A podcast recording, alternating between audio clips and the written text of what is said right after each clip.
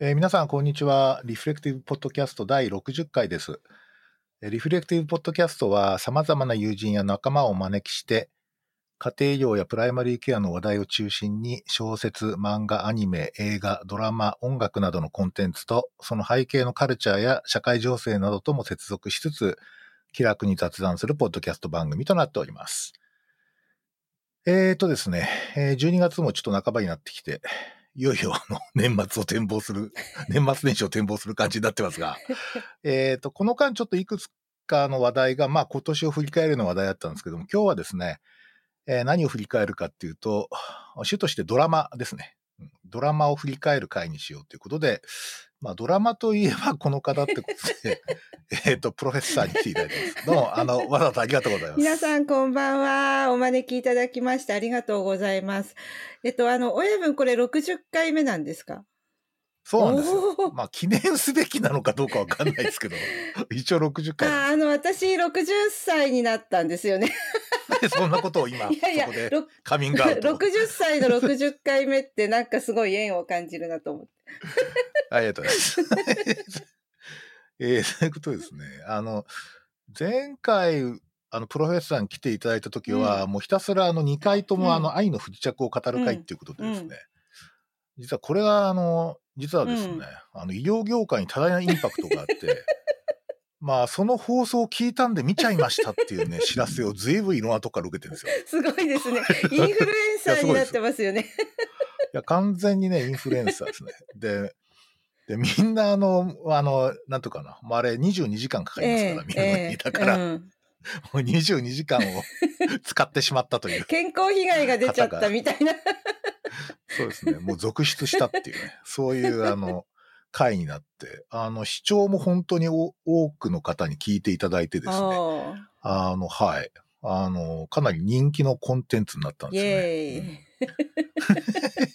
いや、だから渾身のね、渾身の語りでしたよ、あれは。また、まあ確かあの、小ノートもね、論文みたいでしたからね。ですよね。なんか粘着キッスが丸出しみたいな。いや、随分あれは深まりましたからね。とにかく。ええつうことでですね、えーっと、まあ、今年僕も個人的には、あの、うん。まあ、愛の不時着のインパクトっていうのが、うんまあ、非常に大きくて、うんまあ、ドラマに関しては、まあ、なんていうかな、その、見る、例えばドラマ見るときに、この愛の不時着からどういう距離感でこのドラマは存在してるんだろうみたいな、うんうんうんそういう感じでちょっと見る癖がついちゃって、まあ、ある種のこう基準点みたいになってわてで。うん。で、そういう感じでちょっとその後ずっといろんなドラマを見ていたっていうのが、んんうんうんまああったなっていう。ですよね。うん。まあボリュームがでかいので、うんまあやっぱり、もう本当語れるイシューというか、うんなんか問題とか問題系がですね、すごく多くて、うんうんやっぱりそれがやっぱりなんかすごい印象的だったなっていう感じはしましたね。そうですね。あの、私は、愛の不時着で韓流ドラマの扉を開けてしまったので、ね。だけどね、扉を開けたら知り合いがいっぱいいたんだよ。え、なんかみんな韓流見てるじゃん、みたいな。実は見ていたっていう、ね。私だけ初心者だったじゃん、みたいな感じで、あの、もう初学者の一生懸命さでですね、ものすごいなんかこう、あの、見まくってしまい、体型だって見まくっちゃいましたよね。で、そしたらなんかあの、韓流ドラマもいろんなジャンルがあって、なんかね、ラブコメだけじゃなくて家族ものとかね、ねあの、うん復讐ものとか、あの、なんだろう、アクションものとか、そういうなんかジャンルがすごいある中で、しなんかすごい気がついたんですけど、家族ものっていうのはものすごい長くなりますよね。あの、ああ、なるほどね。うん、家族ものと時代も、時代劇ものっていうのはなんか50回とか、なんかそんな感じになっちゃうじゃないですか。で、うんうんその中でラブコメっていうジャンルは結構まあ20回以内でもうなんかこうちゃんと完結していくっていうあのすごいこうユーザーフレンドリーっていうか あのそそんなようなこういろんな特徴があるんだなっていうことも感じながらあのえっ、となんていうんですかこんなになんかドラマを見たのは踊る大捜査線にはまって以来のハマり方でしたよね。また、まあ、古いですね。古いんですけど、私、あの、すごい影響を受けて踊る大捜査線って、すべて持ってるんですよ。あの、すべての DVD、あの、ドラマと特別編と映画と全部持ってるんですよ。で、年に何回か見たりするんですよ、なんか。あの、本当に今でもね、新しいなって思うところが何回もあって、だから自分の中のそれこそ第一の基準線が踊るなんですよね。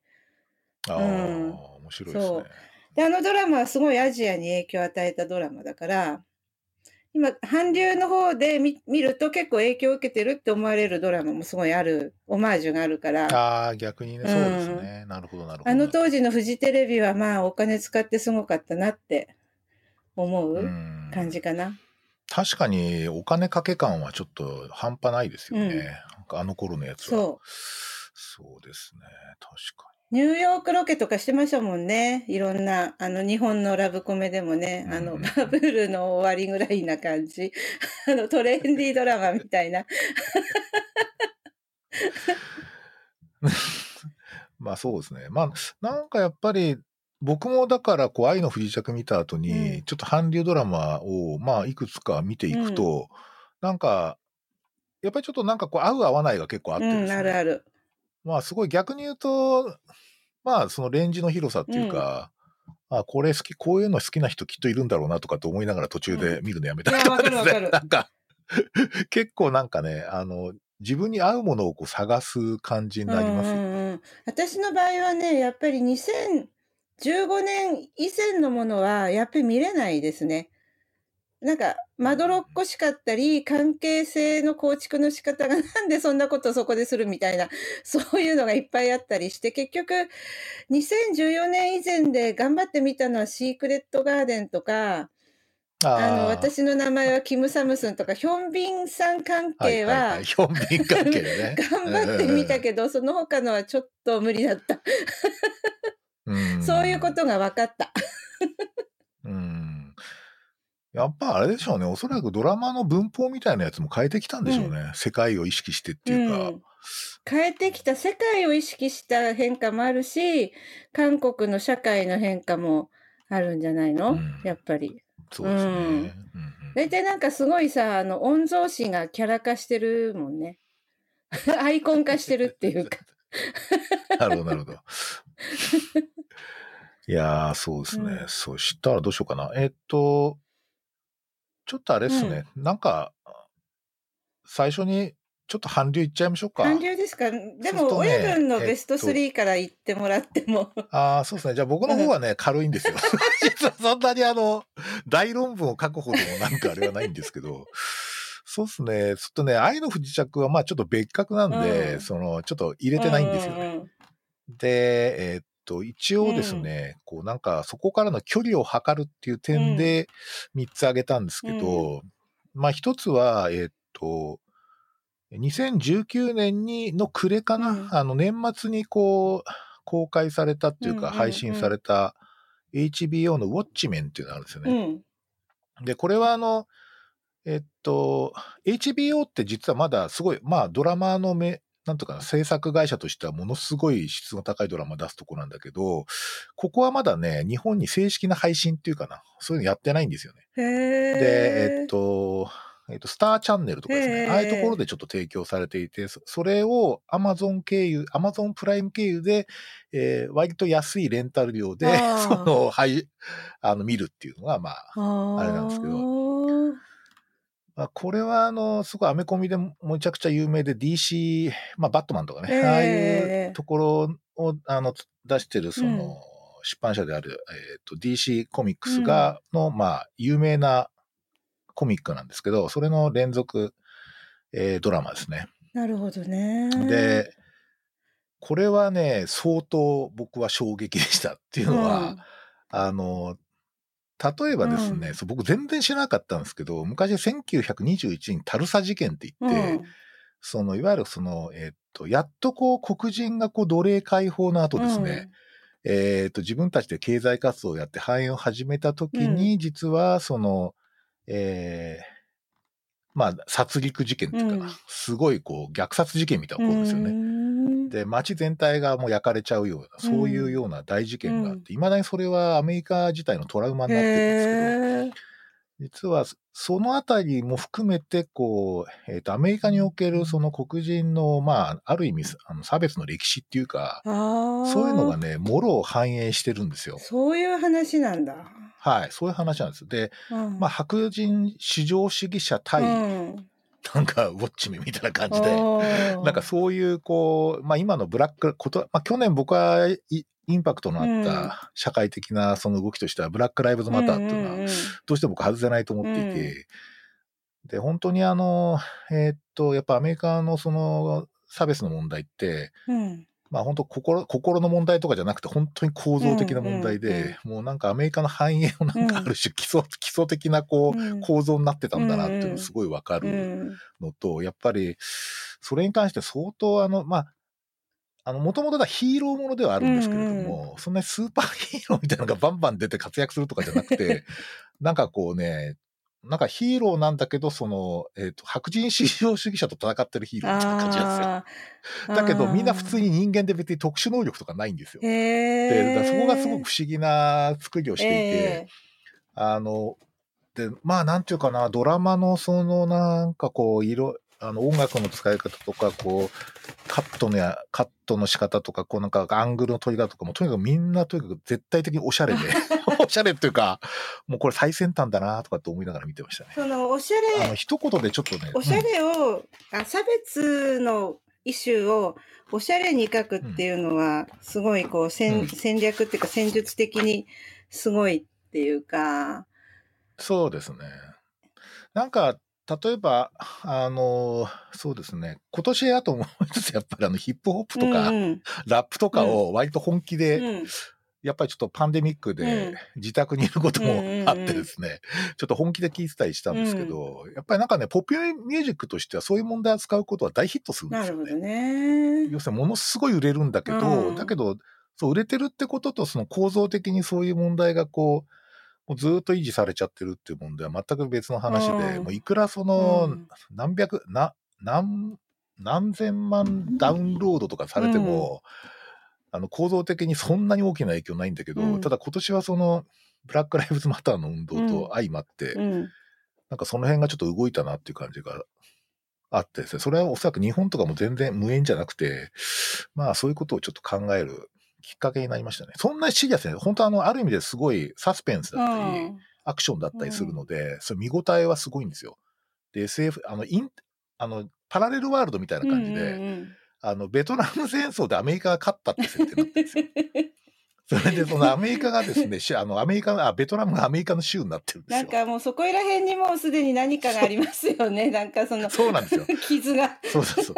そうそうそう。なんかね、アメリカの様々なトラウマとか傷とかですね、うん罪みたいなやつがいろんな形でこう、なんとかな、暗喩的にも使われるし、うんその明示的にも使われるんですけど、しかもね、面白いのはね、現代なんだけど、インターネットだけないんですよ。なるほどね。はい。インターネットだけないんです。で、インターネット社会ではないんですす。ごいそこが制限されてるわけね。そうなんですよ。だからそういういろんなこう設定のね、妙っていうか、あるこう架空のあの歴史を、あの、たどりな、なたどりながらっていうかな、その中でこうどういうふうにこう、うんあの人物が動くかってところもすごく面白くて、なんとですね、うんあの、もう長期政権になっていて、アメリカは。大統領がね、ロバート・レッドフォード。いや、それ、俳優としてもロバート・レッドフォードなんですよ。マジかと思ってなりそうだよね、ロバート・レ。ッドフォード、そうそう。ロバート・レッドフォードが、あの、大統領役をやるんじゃなくて、うんうんロバート・レッドフォードが大統領になったっていう設定すごいっすよ、それ。なんかすごいありそうだもんだって。そうそうそうそうで。しかも数十年にわたって長期政権を作ってる。それもありそうだもん。なんか。かあの、なんかしたたかさがすごいっていうか。そうそうそうなんかね、頭の中に思い浮かんじゃう。全然あの顔面には出てこないんですけど。ああ。なんかね、そういうこう様々な架空設定の中で、こう、そういう白人至上主義者との戦いが 描かれるっていう、なんかね、すごいんですよ。とにかく。なんかね、まあなんかそういう話を聞くとさ、アメリカってやっぱり二項対立を究極まで推し進めてる国じゃないですか。ああ、そうでね、すね。共和党と民主党とか、黒人と白人とか、黒人と白人ってすっごい取り上げられるけど、実はアメリカにはヒスパニックもいるし、アジア系もいっ。ぱいいるんだけど、なんかブラックリブスマターとか言って、やっぱり黒対白っていう風にしていく。この、どうしてあそこまで二項対立にするのかって思いますよね。プロテスタントだからわかんないけど、すごくなんか几帳面な感じっていうか、几帳面だね。きっぱり分けるみたいな。で、だから、なんかその今のウォッチメンの話を聞いてても、すごくこう、二項対立から外れよう、外れようってしてるけど、なかなか外れきらないっていうか、外れ方がわからないっていうか、なんかそんな感じも、うんなんかね、問い込まれ、問い込まれてっちゃう感じがあるんですよ、うん確かに。確かに呪い、呪いがすごいかかってますよね、そこに。いや、もうその通りだと思いますね。そのヒップホップって言えばさ、あの、日本でもほら、ヒプノシスマイクとかすごいはや 流行ってるっていうか、はい。さすがですね。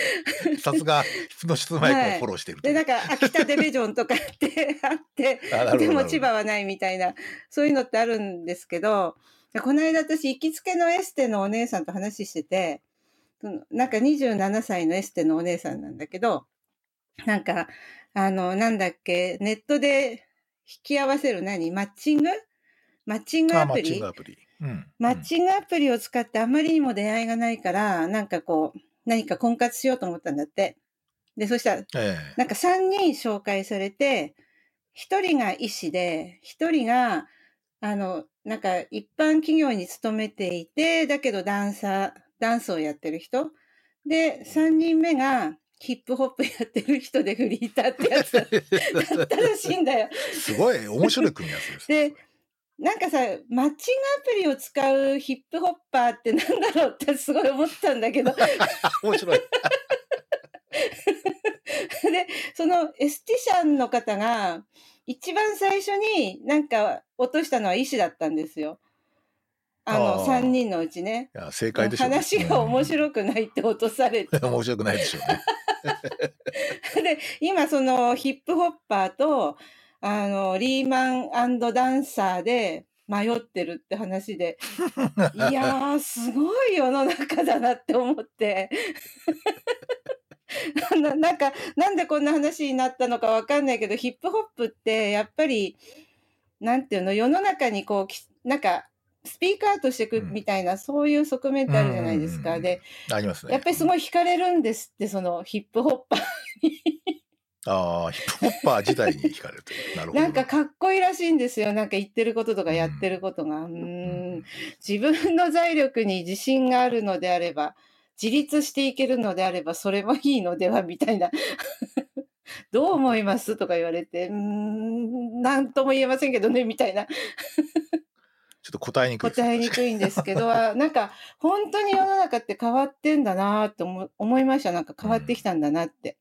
ああ、そううですね。いん。や、今年本当、いろいろ変わったなと思いますよ。かなり、かなりなんか、やっぱ地殻変動的にうん。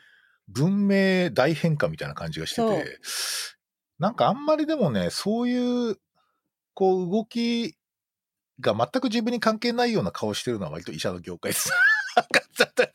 いや、ただ一部の人はすげえ苦労してるんだけど、だからなんかでも、なんかいろいろね、制度作ったりとか、うん。なんかこう、今度あの、学長に就任しましたみたいな人の文章を見ると、なんだか、もうすごい浮世離れした文章書いてるし、なんか、とにかく、そういうのを見ると、なんか、ああ、ちょっとなーみたいな感じありいや、ます。なんかさ、医師、あの、なんかさ、なんて言って申し訳ないけど、医師の、医師の方々って、医師の方々だって、あの、専門性が皆さんお高くていらっしゃるというか高いじゃないですか。ね、だか、ら、感染症やってる方々とか、感染症に関わる呼吸器内科とか、送信とか、まあ、すい。ごいお忙しいんだろうと思うんですけどうも、すっごいもうこの世の終わり的に働いてるんだけど、そうです。なんかさ、うん消化器外科みたいな、ごめんなさい、こういう名称を出して、外科とか。なんか、手術がそもそもなんかもう減らされてるから、むしろ暇みたいな人たちも、まあいるのも現実。あ、でもそれはそうなんですよね。うんだからすごい、あの、大変みたいですよ。あの、オペもないし、どうしたらいいんだみたいな感じっていうのは、本当に、いや、今年さ、の半ばぐらいそうだったらしいので。外科医の人たちを、じゃあ、あの、感染症病棟にどんどん暇だったらやればいいじゃんって、私なんかは看護管理の、あの、頭だからそうやって思うけど、なんかどうもそれはお互いに忖度があってできないらしいみたいな、大変だなって臓器別って大変みたいに思う。なんかナースって今もうなんかもう戦場のナースたちみたいになっちゃってて、うん 何かにいようがどうだろうがもうとにかくリリーフ行けみたいな話じゃないですか。うんで、まあやれちゃうしね、まあナースって、うんそこは。あの、なので、いやなんか医師大変とかと思う。うんもうどことは言いませんけど、ある大学の友人友人に聞いたら、なんか本当に、あの、ある時期オペがなくなっちゃって、うんそれで、あその外科、ある外科系の曲は申し訳ないって言うんで、ICU の整理整頓とか清掃したって言ってました。本当にですか？医師が、はい。これほん本当の話だそうです。だからちょっと、あの、申し訳ないのかどうかわかんないけど、なんか本当にそういう感じになってたみたいですけど、じゃあナース、ナースとして、ナースとしてじゃないけど、看護チームに入って、あの、何か一緒に働く的な。そうですよね。あのそんなこともいいのではないかそううあり得るんじゃないですかね。いやいや、本当にそうだと思いますよね。全体でこう、あの、総力戦でやるってことなんでしょうね。そう、そうだと思う。そっか。わかりました。はい。でですね、話がですね、あの、次に進めるとですね、はいはいえーっと、一応僕の方はちょっと3つ先に挙げちゃいますね。はい。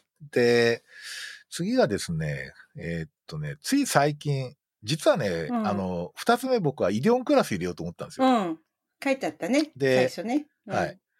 ただ、ちょっとやっぱりこう、あの、愛の不時着との距離を測るって点で言うと、やっぱりイデオンクラスは面白い、面白かったです、僕。うんうんあの、特に、あの、なんていうかな。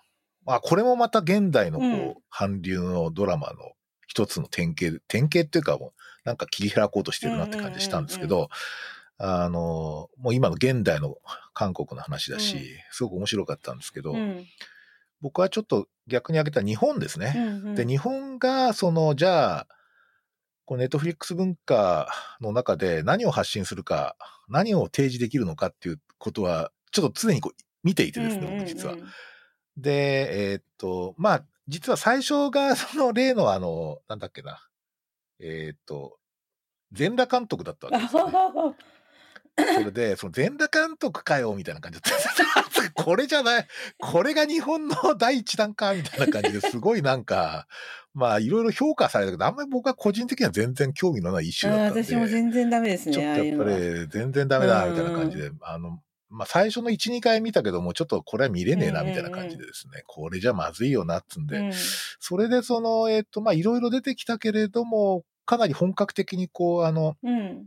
ネットフリックスのその脚本のアドバイザーみたいな人を、が本格的に関わって、で、お金も相当予算もネットフリックス出して、潤沢に使っってや、作ったっていうのがもう4年ぐらい前から、なんか制作プロセスが始まってたらしいですけど、今年のつい最近です。今月の初めに一挙配信されたですね、今はの国のアリスっていうのがあの、をちょっと今回あげました。うんこれはラブコこメ、れラブサプセまあラブコメじゃないです。あの、かなりあの、悲惨なあ話なんですけど。悲惨さな話。なんかさ、悲親分悲惨な話話好きだよね。いやいやいやいや、まあそうですかいや、まあなんかね、ちょっと、ラブコメででも、ど、日本から発信してるやつってあるのかな？ちょっとあん、もしかしたらあるのかもしれないけど、あんまりちょっと、おそらくあれとほら、あの、AI で判断してるじゃないですか、うんうんこう、あの、あの、リコメンデーションを。うん。だおそらく結局自分の好みでリコメンデーション出してきてるから、そういうのが引っかかるのかもしれないんですけど。うんうん確かに確かに。まあ、これはあの漫画が原作で、うん。もう完結してるようなんですけど、うん。うんと僕はちょっと漫画は読んでないんですけうど、んうん。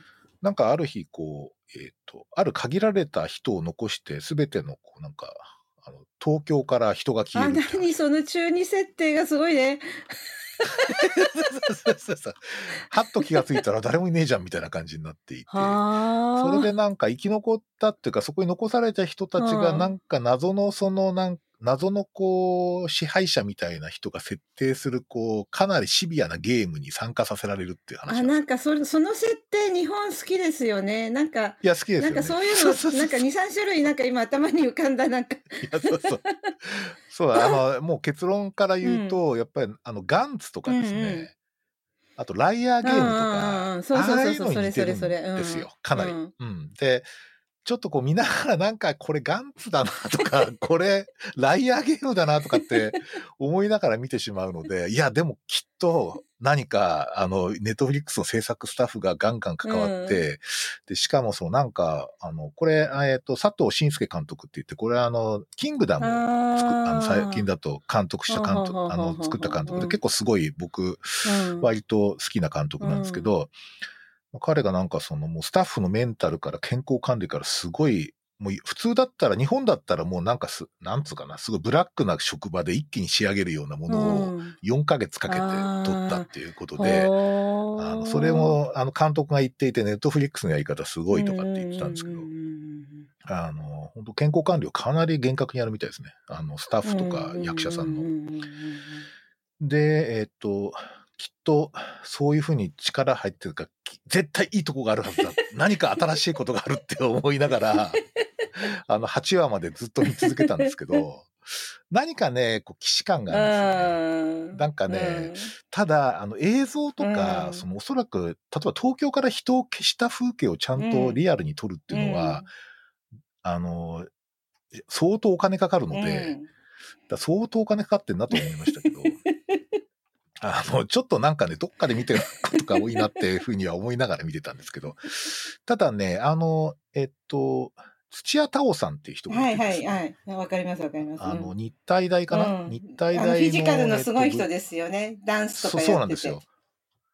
で、彼女が、その、なんとかな、男、あの、なんかこう、あるゲームから逃れるためにあるところまで一気に走らなければいけないみたいな設定があるわけですよ。えで、その時にもう、ものすごいこう走り方がね、すごいなんか美しいってえいうか、あなんかこう、女の子が走ってるとかじゃないんですよ。もう完全にアスリートっぽい感じでガンガン走っていくっていう。で、その後にこう、ひょろひょろした男がへへたへた追いついていくっていう感じの、なんか全体にこう身体能力がすごいーなって思って、それがすごくね、あの、映画を映えさ、あの、ドラマを映える要素にしてましたね。なるほどね。なんか日本の俳優さん、男性の俳優さんってやっぱひょろい、ペライって感じですよね。なんなんでなのあれみたいな。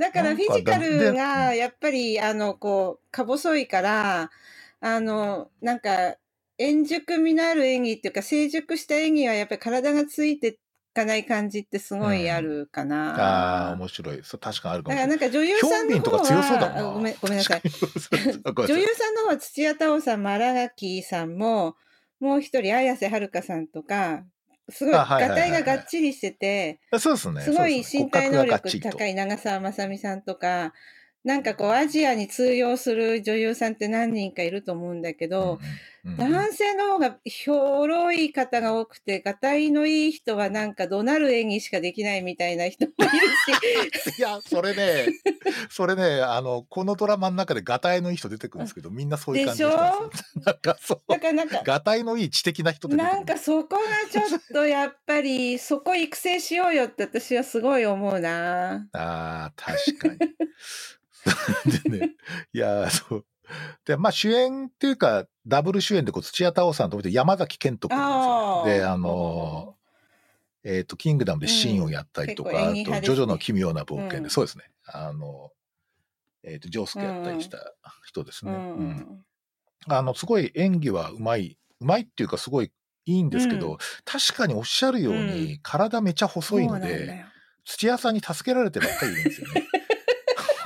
ずっとなんか、ずっと助けられるんですよ。身体的にこう助けられるっていうか、いつも肩を借りてるみたいな感じになってて、すごいなんかね、あの、確かに身体的には非常に弱い感じで描かれてますね。あだからさあの韓国の俳優さんで主役張る人ってもう最低185はなくちゃいけないみたいな ここ23年の傾向としてもう絶対180ないと主役張れないみたいな感じになってますもんね。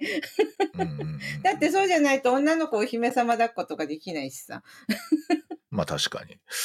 まあだから、なんか、例えば僕の好きな、あの、韓流のか俳優さんみんな、なんかやっぱ、がたいがっちりしてる感じうん、ですよね。作ってますもん、体をね。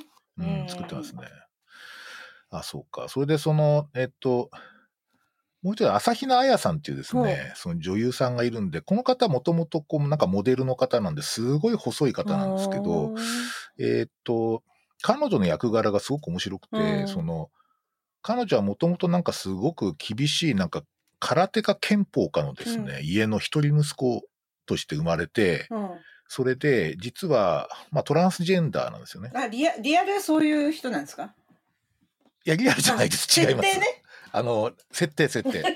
設定が。だから、朝比奈彩さんって実はもっと、その、まあ、性転換手術されていて、それで、えっ、と、女性として、まあ、生きていったんだけど、その、もともとが、その、えっ、と、厳しい、その、道場の息子で、ものすごい鍛えられてる、たんですよ。おーもう嫌だ、嫌だって。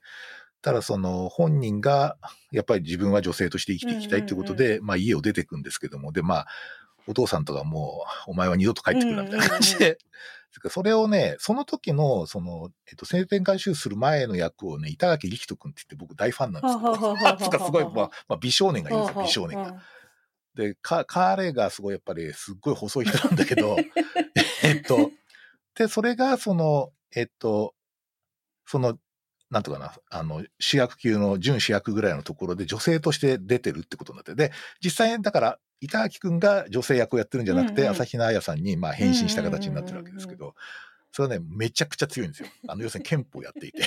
で、一番そのボスキャラに勝つんですけど、ちょっとネタバレになっちゃうんだけど、この格闘のアクションシーンがめっちゃかっこいい。まあ、ここだけで救われます。救われた。そこで、そこでね、すごい救われた。あ、これ見れた。これがあればいいや、みたいな感じの、なんかすごい、こう、かっこいい。設定もかっこいいし、その、だから細い女性として、こう、なんかショップ店、アパレル店員みたいなのやってた子が、ええ。最後、ボスキャラに、もともと親父から習っていた憲法で対抗するっていう。それは何どどうこいうふうにして勝つんですか？あの素早さで勝つんですか？連打で勝つとか？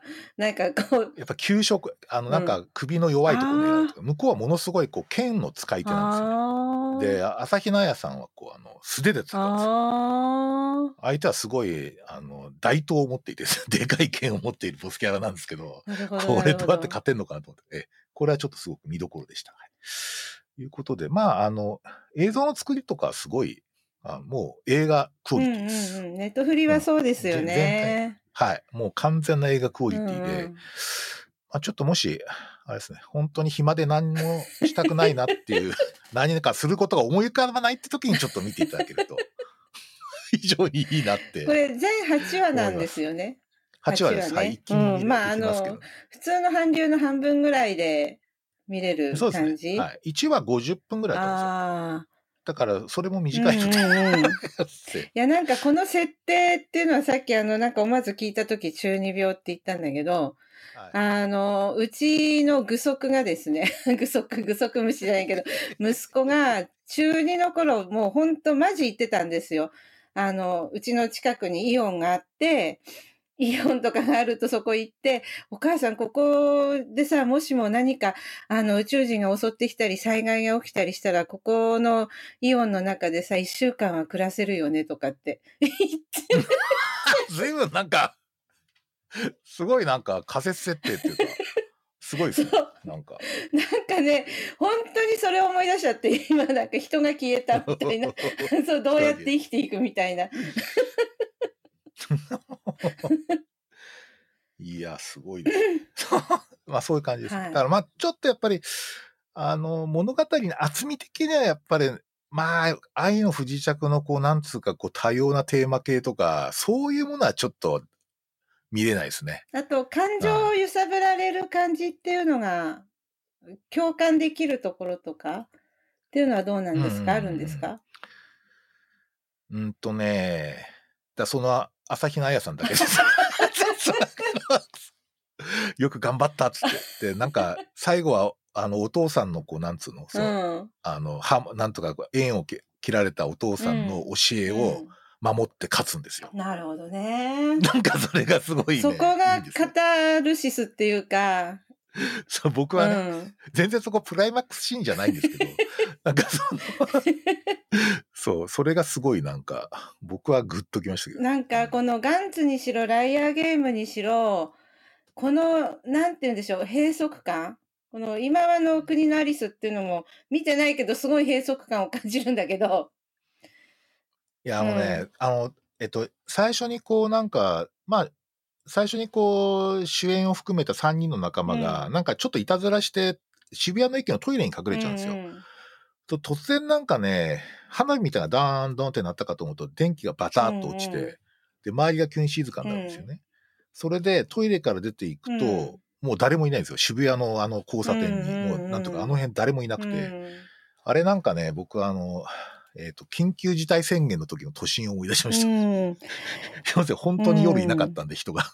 やっぱりそのなんかね、そう。うん閉塞感って3.11の影響なんですかねああ、そうですね。なんか、あ、確かにね。なんかこう、開かれていく感じじゃないよな。うんディストピアっていうか、でもあ、ディストピアうん、ですね。そその前から多分閉塞感はすごいあって日本が作る映画にしうんうんろドラマにしろ大体、エヴァンゲリオンなんかもう本当に息が苦しくなるみたいな話ですよね。ね僕らなんだみたいなもうちょっと明るくいこうぜみたいなうん感じあるじゃないですか。あれはでもありますね3.11の前からだったから。なんだろう、このすごい日本の人たちが作っていく、その作品の閉塞感はどこから来るのかっていうのを、だって社会の閉塞感だったら韓国の方がきついかもしれない、うんきつい状況ってあるのに、なんであんなにこう、なんだろう、最後のカタルシスがあるドラマを作れるのかなみたいな、そういうのってちょっと、これはこれで語りたいなっていう感じはありますよね。うんうん確かに。閉塞、だから開放的なドラマっていうのはなかなかないですよね、確かに。うん、ないですね。うんまあ、半沢だって復讐劇だし、うん。なんだろうな。真田丸は結構気持ちよかったけど、かなり前だし。かなり前ですね。あれは脚本の妙って感じですね。そうそうそうそう。うん。ん。そうですね。そうですね。まあ、ということで、ちょっと日本のドラマまたちょっと今後、はい、ぜひぜひ。なんか期待したいなとは思うんですけど、それでまあ、あとですね、うん。えーっと、三つ目、まあこれで僕のターンは終わりですけど、はいえーっと、クイーンズ・キャンビットですね。うんえーっと、これはですね、僕本当にあの、たまたまおすすめで出てきたんで、ほうほうあの、前評判とか全然知らずにそ見始めたら、なんか一気にぐわーっと持ってかれたっていう話でう すね。愛の不時着状態です。愛の不時着クイ状態ーンズキャビネットになんか不時着しちゃったみたいな、ギャンビットに。そうですね。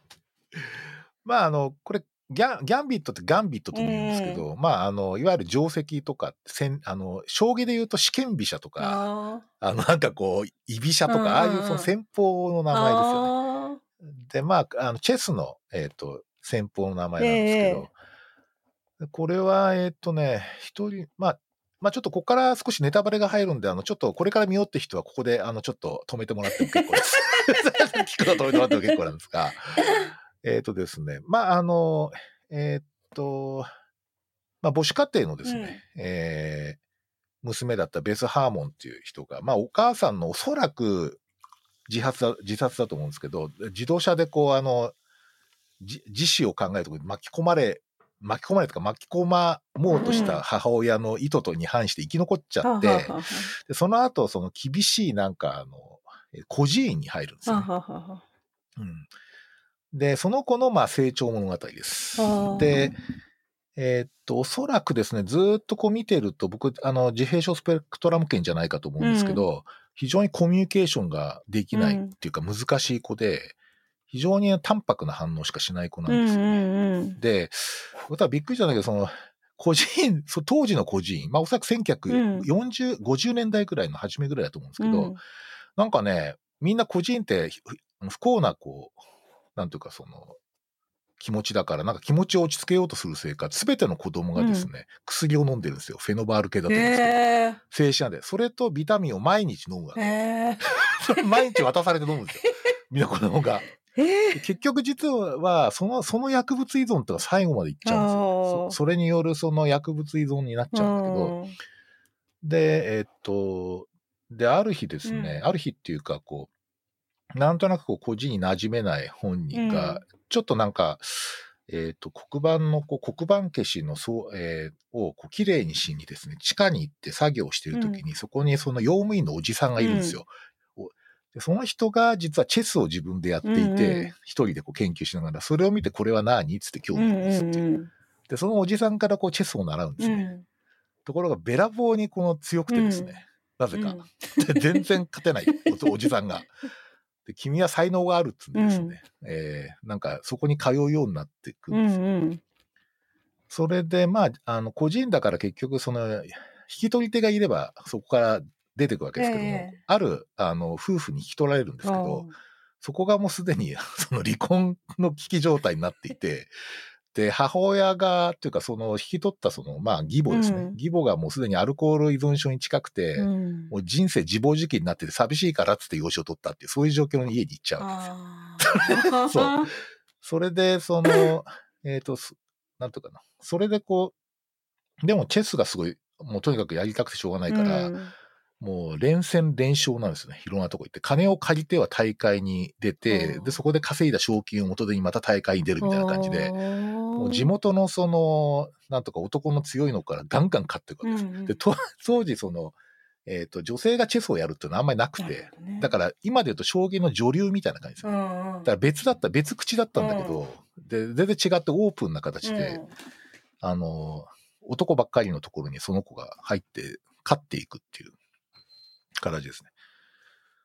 で、結局その、なんていうかな、えーっと、まあ、あそうだね、義母がですね、結局別れるんだけど、その子と一緒にこう、なんか転戦するようになるんですよ。転。戦？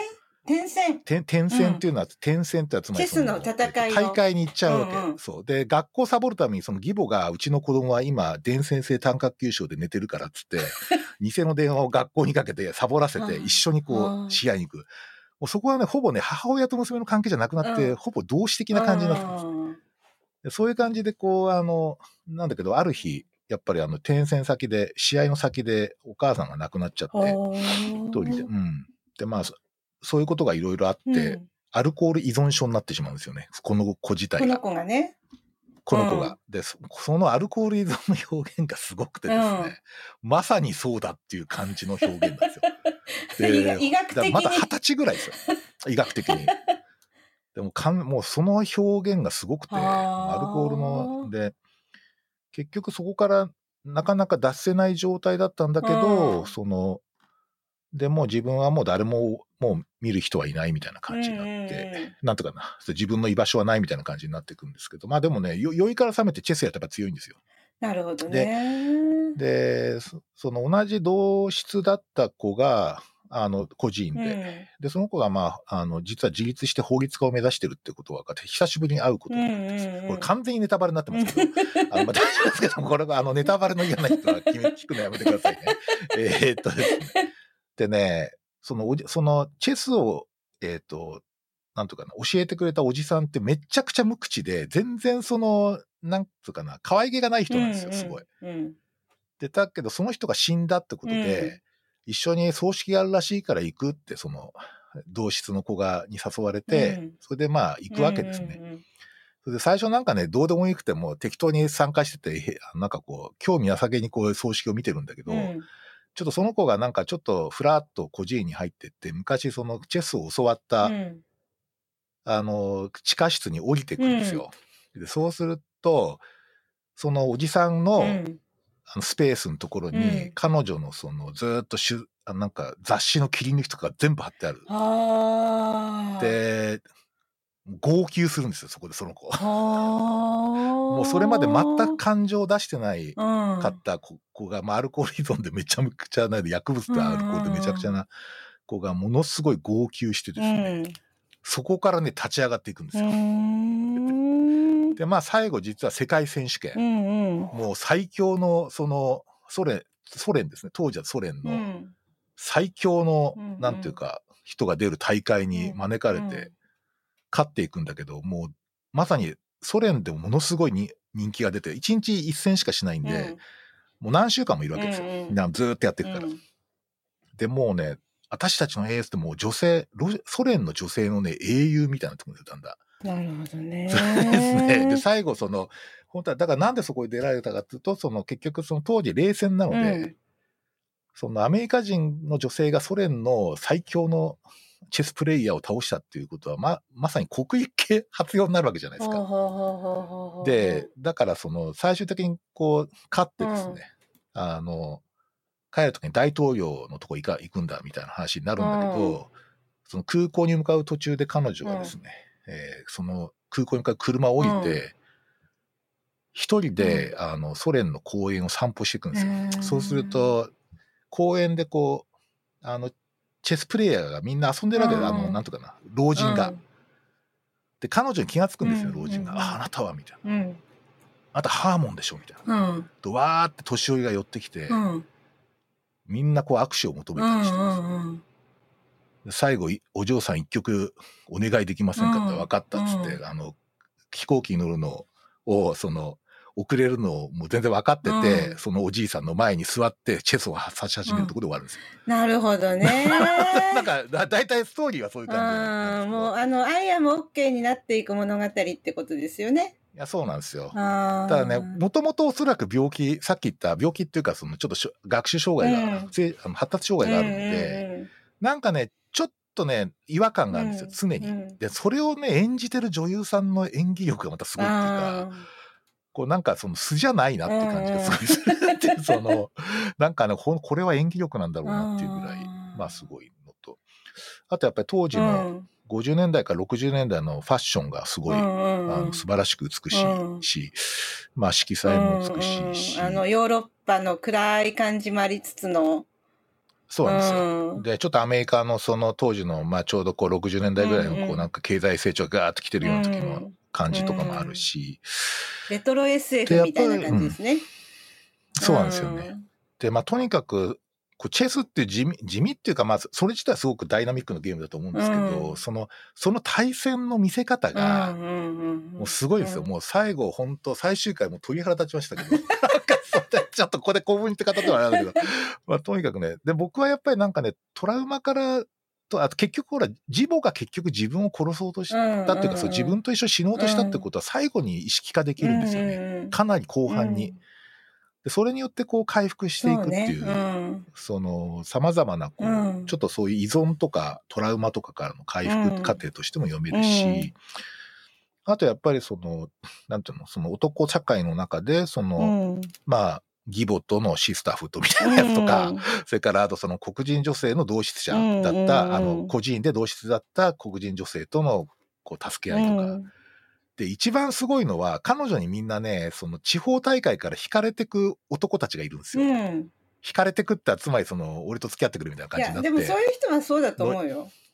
いや、そうなんですよ。それで、うんで、バンバン切り離していくうわけ。んき切ってくうるんですよ。んそれで、さい最後うんのその世界選手権というか、チャンピオンに出るときものすごい大ピンチになるんだけど、それまあ、その、えっ、と、なんだっけな、えっ、と、次の日、次の日まで持ち越されるわけですよ。うんその時にその選曲を見てて、あの電話かかってくるんですよ、彼女のとうんうんうん。そうあのアメリカから。うん。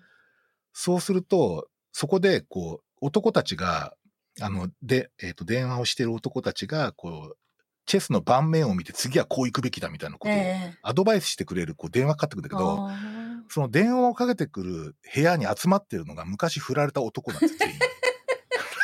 つまり、つまり、そこに勢揃いしてるんですよ、みんな。これすごくないですか？いなんかもう女振られた女男王蜂体質なんでしょうね。や、そうなんですよ。だからなんか白雪姫と七人のそれそれ、うん、それそれ。もそうなんか。よ寄ってきちゃう何かを出してるみたいな。そうなんですよ。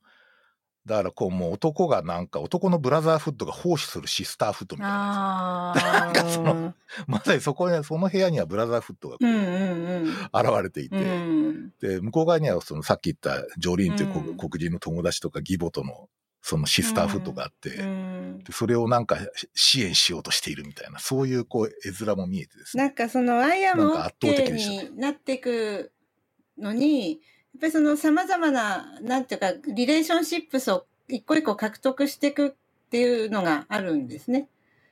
ああ、そうですね、うんその通りだと思います。はい。で、解消しちゃうんですよ。うん。大丈夫とかもう切っちゃうんですよ。遠に続くものは必要としてないんでしょ？だってその人は。その時その時でこうなんか支えてもらうもしくは自分が気にするっていう絆があれば、それでい、や、全くその通り。その時うんに必要な、なんとか要素を持ってる人うん。と付き合って、で、自分が成長したらさよならします。うん、なんか あるある種こう何？ソシオパスみたいな。リリターンクラスにもそういう子がちょっと出てきてるっぽい感じが。でもそういう人っていうのは自分に正直だから楽だよね付き合うの。まあそうでしょうね。あのだみんな幸せそうでし。だってねあの最古だけど大丈夫に出てくるあの女性ヒロインも 女性ヒロインってヒロインの方も、まあ、そういうキャラ設定ああ。あの自分に正直に生きていくっていう。うんうんうんでも、自分に正直に生きていくこと自体が周りの人を救うんだよね。どんなに自分勝手でも。なんか私はいそうや、そうなんですよ。そういうことを思ったな、今の話で。いや、そうなんですよ。だから結局最後ね、その、なんとかある意味捨てられた男たちは、めっちゃ幸せそうなんですよ。楽しそうってうん、いうか。嘘がないからでしょうね、そこね。そうです。うん。なんか今の話を聞いてたら、親分は、あの、これ読んだかわかんないけど、8月のライオンっていう漫画知ってますか？ああ、はい、知ってます。海野千佳はい、さん。わかります。でそれを思い出したわかな？かります。ただ読んではいないです。読んでないですか？そっくりな漫画ですまだ読よ。んでないですよ。ああ、そうなんですか。あのね なんだろう、その、主人公は男の子なの。うん。で、小さい頃、やっぱり親に、まあ、いろんな事情で捨てられちゃうんだけど、あの、それをひ拾ってくれて、将棋の道を教えてくれる、あの、義理の父みたいなのがいるんだけど、えー、なんかめちゃ似てるな、うん。それ。だけど その義理の、義理の家庭には、あの、やっぱり将棋をやるために育てられた実の子がいて、ああ。で、なるほど。だけどその子よりももうす才能が全然違う設定だからうんうん、すごいこうなんか将棋がガンガン上手くなってってでその家の中に居づらくなってってその子はティーンエイジャーで家を出てうんで暮らし始めるんだけど一人ででもお金はあるわけプロの棋士になってるから。でなんかそのリバーサイド隅田隅田川のリバーサイドみたいなところに住むんだけどそこになんか架空の町があってなんかこう寅さんの なんかあの帝釈天みたいな町があるわけなんだけどそこになんかあのえっ、とお姉ちゃんと妹とおじいちゃんと暮らしてるなんかちょっと不幸せな境遇ではあるんだけどみんな生活を大事にしながら暮らしている一家があってそこに世話になっていくうちにアイアムオッケーになっていくって物語なんだけどなるほど、なるほど。でそその似てますね。そうあの8月のねライオンの中に才能のある人がいっぱい出てくるので将棋の。ああ、なるほど。うん、でその才能に対しての私はなんかすごい思ったんだけどその海野千佳さんってあのあれも書いてんですよあのなんだっけ美大の物語タンポポと蜂蜜じゃなくてなんだっけハチクロですか？蜂黒蜂蜜とクローバー。ああ、ハチミツクローバー、はいはい。もうすごいね、テーマが似てるの。海野さんが書くテーマはね、うんうんうんあの、才能への羨望なわけ。うんうん才能のある人に対して、ものすごく、なんかいろいろな様々な、なんて言ったらいいの、重荷を与える。それもギフトの一つなんだけど、だけど、それを超えて才能を発揮していくときに、それどうしてそれがは才能を発揮できるようになるかって言ったら、周りの人がね、どうしても支えるようになっちゃうの。うん支えてほしいってその才能のある人は言わないんだけどね。うんだからなんかそう、パトロンみたいな人が絶対くっついちゃうわけよ。なるほど。うん。で、それのなんかもうどうしようもない、なんつったらいいのかな、才能をうら羨みながらも、なんか支援してしまうみたいな、そういうのをね海野さんはね。すごいね、書くわけ。で、あの人は多分なんか人の才能っていうことに対しての羨望っていう思いに対して、ものすごい理解がある。なんかそういう思いをすごいしたんだなって思うんだけどさ。うんうんなんかそういうのを今ね、その今の親分の話を聞いてすごい思ったかな。いや、相当なんか重なると思います、重なる、読んでくださいよ。映画にもなってますけど。うんわかりました。はい。おそらくアルコール依存にはならないでしょ。まあ、主アルコール依存にはならないな。でも、周りの将棋指すプロの棋士たちああ、は、そっかそっかそっか。やっぱりちょっと破滅型の人いるかもしれないな。うんそういう確かに。なんかいろんな依存になってしまったり、女性の依存になってしまったり、胃潰瘍になってしまったり、もう本当にボロボロにながなりながら将棋を指していく人たちが書かれる。あと耳が聞こえなくなってってしまったりとかね。やっぱりだからその才能っていうことがどれだけこう周りの人たちにね影響するのかなっていうことをすごい今の話で思ったうな。んなるほうど。ん。いや、まあ、いずれにしても、あの、すごい、確かに同じテーマ系な気がしますね。ただ、おそらくそれをもう本当に最新のな、まあなんか金かけまくって、もう設定もとにかく昔の、なんていうか、カルチャーとかを完全復元していうんうて、ん。まあものすごいお金かかってますね、あれ。とにかく、まあそういう点でも、あの、ちょっと僕はとにかくなんか、あの、チェスっていうう、ん。割とこう、そんなに身近じゃなかったボードゲーうんムで、これだけこう、スペクタクルな ものが作る。れるのかっていうのでうん、非常にあの、揺さぶられましたね。おそらく、これは僕はあの、愛の不時着に対すうんるアメリカからの回答じゃないかって思ってですね、なんか、いや、俺たちはまだ負けないみたいな、そういう、あの、ことをちょっと感じながら見てましたね。いや、なんかこれは対さ抗、しうるとあの、そのアメリカのドラマの作り方っていうのがどうしても勝ち負けになっていくっていうのが、すごい確かにね、必ず勝つか負けるかそうなんだよ。世界を救うか救わないかとかね。あの 俺は今まで世界を4回救っているちなみにみたいな、そういう話になっちゃうか、あの、頂点に立って勝つかみたいな、そういう話になるのがアメリカだなっていうふうに今ちょっと思いましたけど。確かにね、愛の不時着とか勝つ、ま、勝ち負けの話じゃないですからね。うん、まあなんかあの、いい着地点を見つけようねって話じゃないですか。こううんそうですね。ど、どうん、どこに着地するって、ランディングするって話だと思うんですよね。それがまあスイスだったって話だと思うんですけど。あれだからヒョ、ヒョンビンというか、あの、イ・ビョンホクか、えっと、えっジョンヒョと、ク。彼が亡命しちゃったらおそらくあんまりドラマとしては面白くないです。なんか離婚しちゃうかもね。うんだから、うんうん逆にね一。緒に暮らしだしたらね。はい。まあ確かに。そうそうそう。あれはだから、あれですよね、あの、丸抜とうか、ん。黒か白かみたいな話とはちょっそう、と違いますよね、そう、確かに。うん。うんそうだと思う。そっか。ということで僕のターンは終わりで1す。時間ですよ、親分。1時間かちょ、ちょっと休憩入れてもいいですか？あいいですよ、休憩入れましょう。5分ぐらい休憩させてもらって。はい、じゃあ5分休憩します。は。はいえーということでですね、ちょっとここまでの僕のターンで、えーすでに1時間経過してしまったので、とりあえずあの1回ここで締めます。で、えーっと、後半またあのよろしくお願いいたします。